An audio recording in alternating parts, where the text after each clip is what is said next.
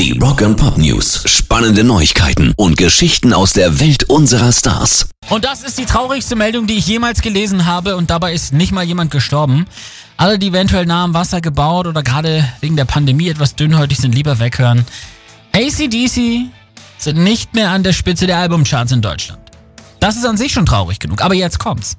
Sie wurden verdrängt von der Tochter eines Amigo-Sängers. Das ist natürlich scheiße, ne? Boah, mit ihrem neuen Album Splitter aus Glück schafft es Daniela Alfinito an die Spitze. Die hauptberufliche Altenpflegerin ist Tochter des Amigo-Sängers Bernd Ulrich. Und auch wenn sie sich als ACDC-Fan outet, fällt mir dazu eigentlich nur noch eins ein. Dann äh, ist das nicht mein Land. Rock and Pop News. Rage Against the Machine bringen eine Doku über Rassismus raus.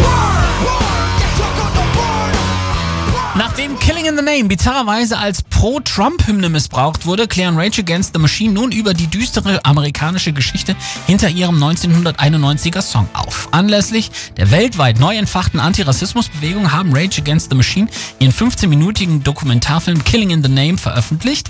Die Dokumentation zeigt einen Lehrer, der seine jungen Schüler über die Geschichte der Sklaverei, des Rassismus und der Unterdrückung in den Vereinigten Staaten aufklärt. Die Mini-Doku zeigt auch Zitate von Historikern wie Howard Zinn und Live-Filmmaterial von Rage Against the Machine. Pairs Rock and Pop News.